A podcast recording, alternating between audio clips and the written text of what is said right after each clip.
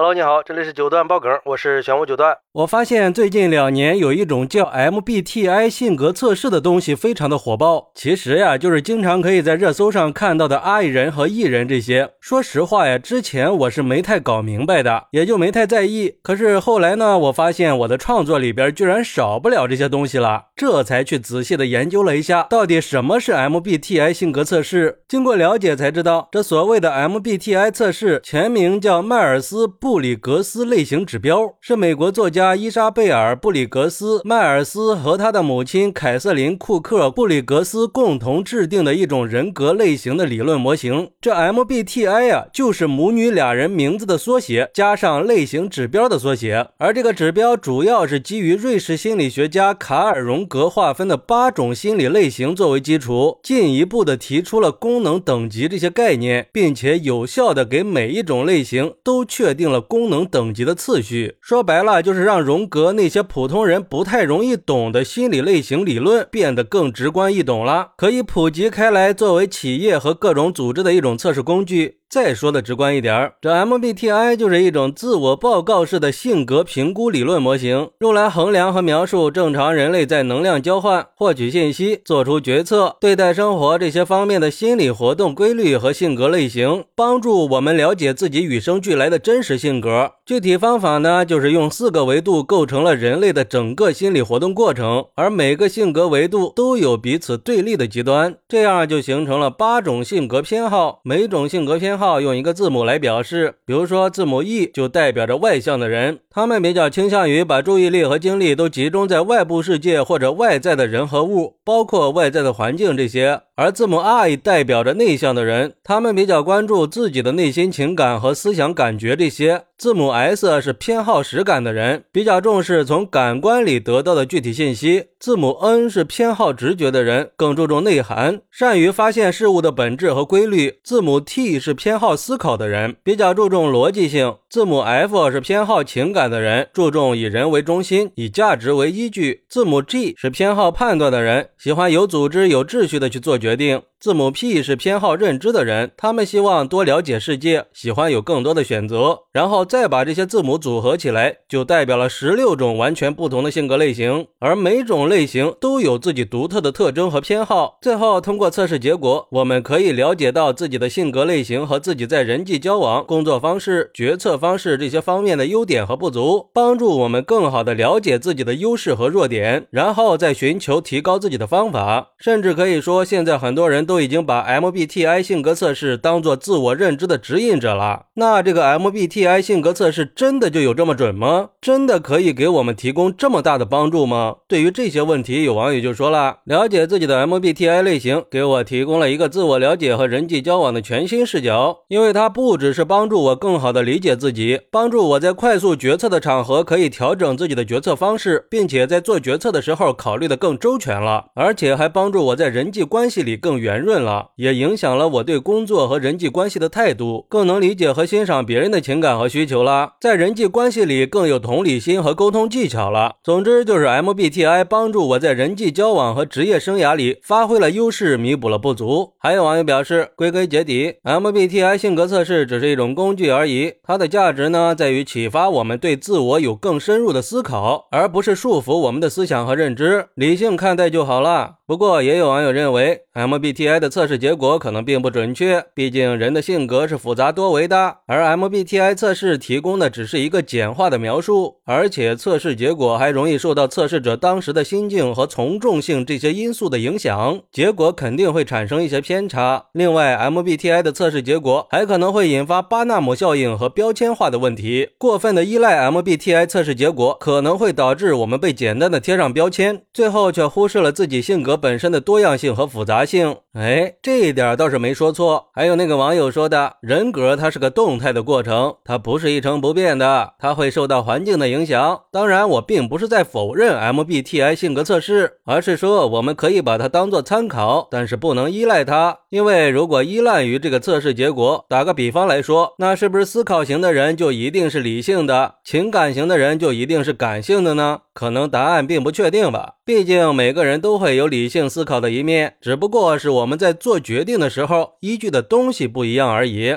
所以说，我觉得 MBTI 性格测试有它独特的魅力，在帮助指引自我认知这方面也确实有一定的影响力。但是，我们也应该保持理性，避免被测试结果给完全定义了，也没必要对 MBTI 过度的解读。毕竟，对不断变化的环境和自我认知时刻保持敏感度，也一样可以调整自己的行为和态度。说白了，就是理性最重要。好，那你认为 MBTI 性格测试可以帮助我们更好的了解自己，并且提升自己吗？快来评论区分享一下吧！我在评论区等你。喜欢我的朋友可以点个订阅，加个关注，送个月票，也欢迎订阅收听我的新专辑《庆生新九段传奇》。我们下期再见，拜拜。